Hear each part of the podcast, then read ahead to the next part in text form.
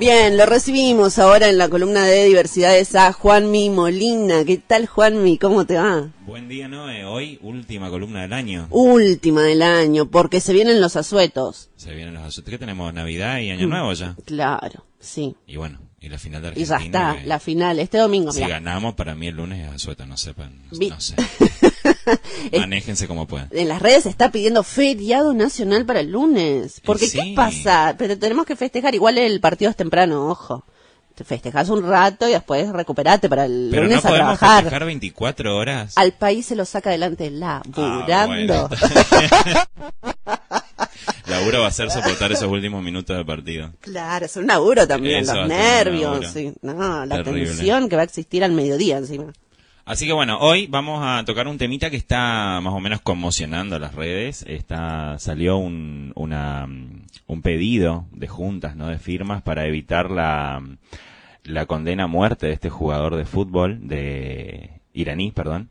Eh, y bueno, y más o menos en línea con todo esto, un poquito tocar el tema en cuestión de cómo se manejan los derechos humanos de nuevo en esas sociedades que están, eh, digamos, en Oriente Medio. Sí, lo hablamos al principio, antes de que comience el mundial. ¿no? Es bueno recordarlo. ¿Por qué es bueno recordarlo? Porque estuvimos pasando el audio del expresidente Mauricio Macri que quiere imitar a Qatar y tener un proyecto político económico similar. O sea, Ah, bueno, ya está muy jeque. este está en Emir. Está en Emir.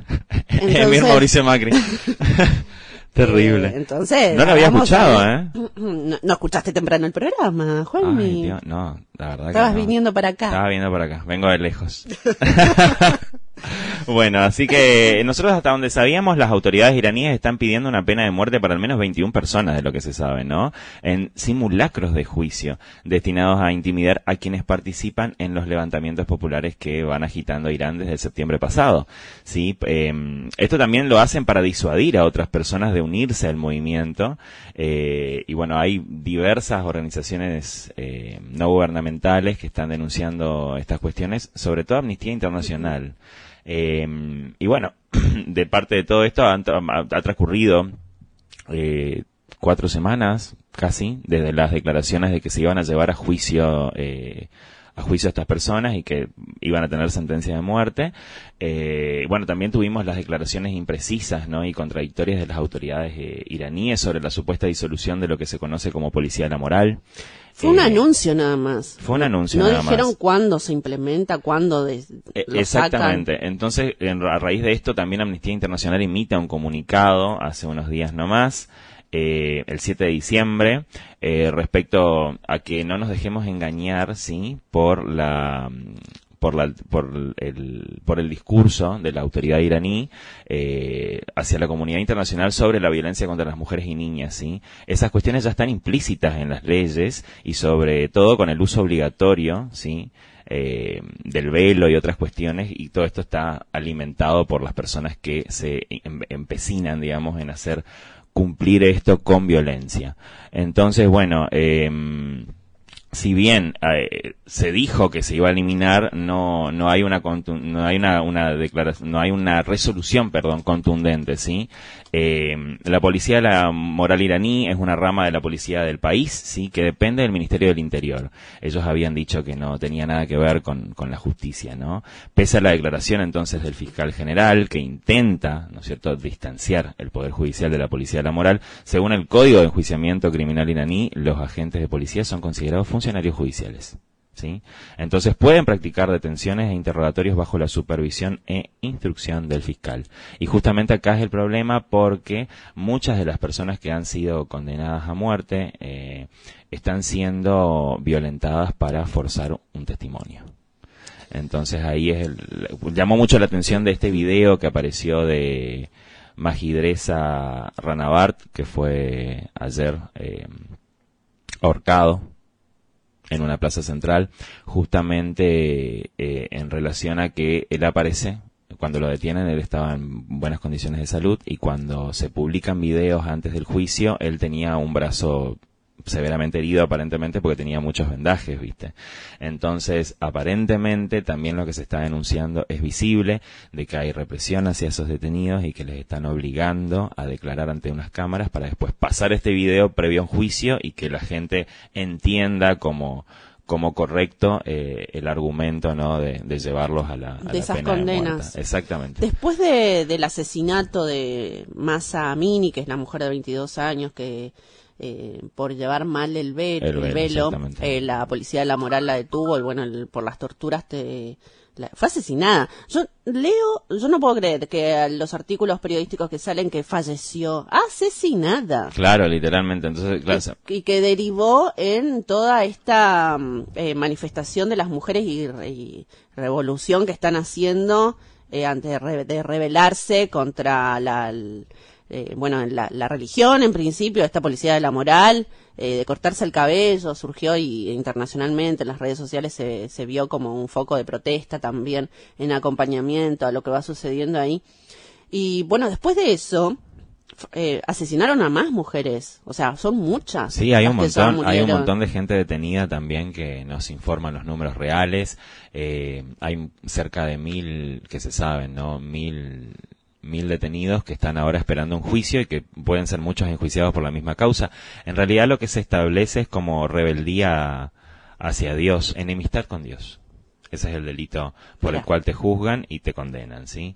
Entonces, eh, estas cuestiones, ¿no? La, la, terrible ejecución pública de este, de este hombre el día 12 de diciembre, eh, muestra cómo el Poder Judicial iraní eh, es una herramienta de represión que envía, ¿no es cierto?, eh, personas al, al, al, juicio para propagar el miedo y ejercer una venganza contra quienes manifestándose se atreven a desafiar el orden establecido. ¿no? Eh, la ejecución arbitraria de estas víctimas, porque son víctimas de un sistema, eh, dos semanas, bueno, hoy ya casi tres semanas después eh, de que han tenido una única visita a los tribunales pone en evidencia una magnitud ¿sí? de un ataque de, por parte de las autoridades iraníes al derecho a la vida y a su indiferencia por mantener siquiera una fachada de procedimientos judiciales significativos. Así que bueno, se insta a la comunidad internacional a tomar las medidas necesarias para presionar a las autoridades iraníes con el fin de que detengan las ejecuciones y, anulen las condenas a muerte. A veces, eh, no sé, a mí, yo en la intimidad de, mis pensamientos, ¿no? Reflexiono cómo puede ser que eh, la FIFA, sobre todo con la, sentencia a muerte que se ha hecho a este jugador, no haya, no se haya pronunciado de una manera más eficaz o de una manera más contundente, ¿no?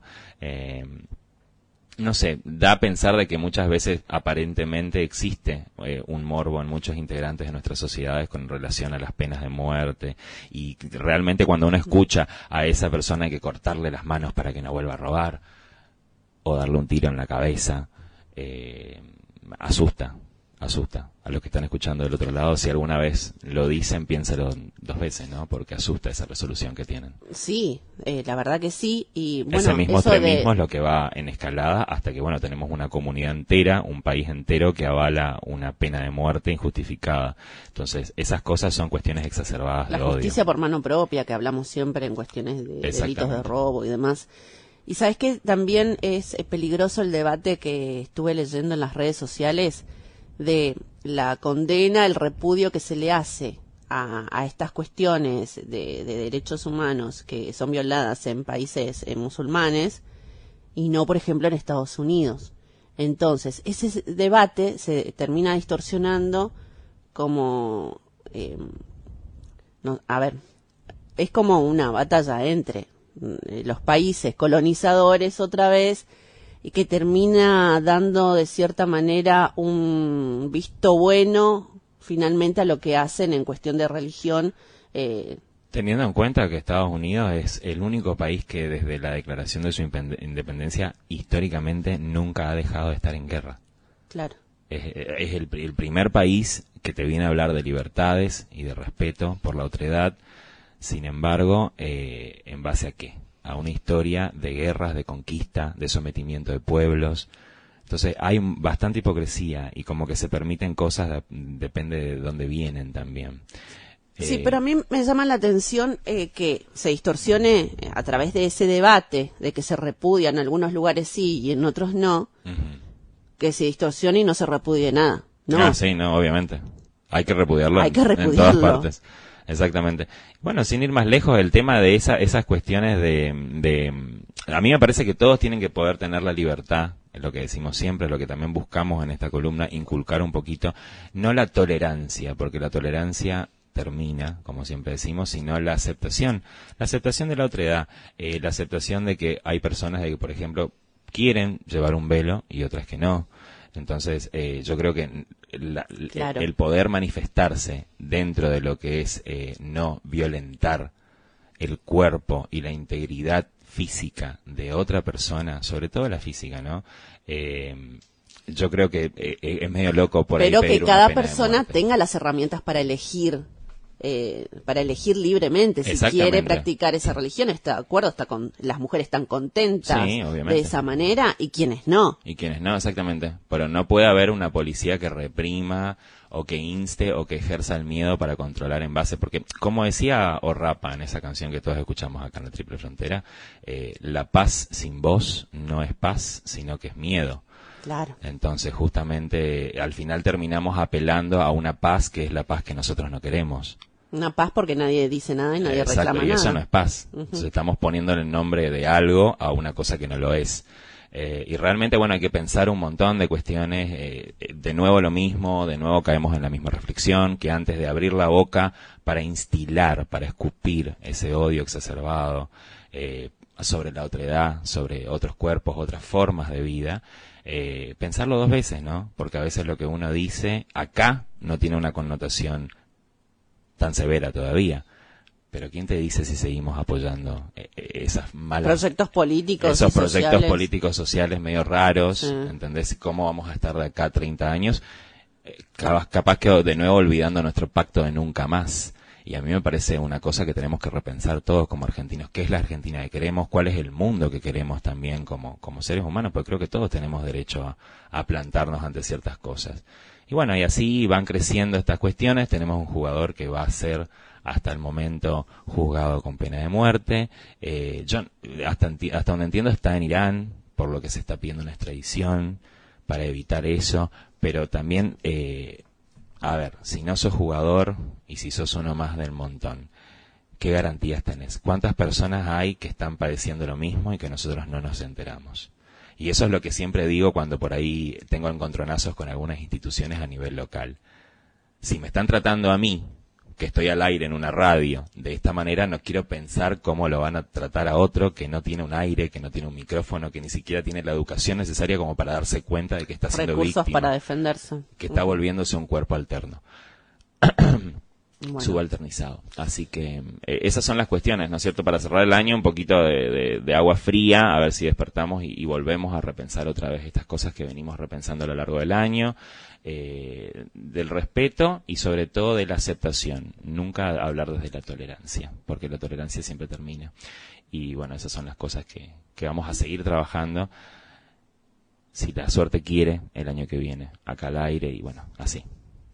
Gracias, Juanmi, por tu colaboración. Súper interesantes todas las Súper columnas. súper profundo hoy estaba el tema. Estás para terminar Estaba el 2022. espiritual. Mira, brillante, brillante. El panetone me pone así. Gracias, Juanmi. Hasta siempre. Dale, gracias Noelia, que tengan un muy feliz comienzo de año y bueno, siempre estirando para mejor. Gracias. Eh, bueno, nos vamos a una pausa musical, Juan, y esperamos las noticias.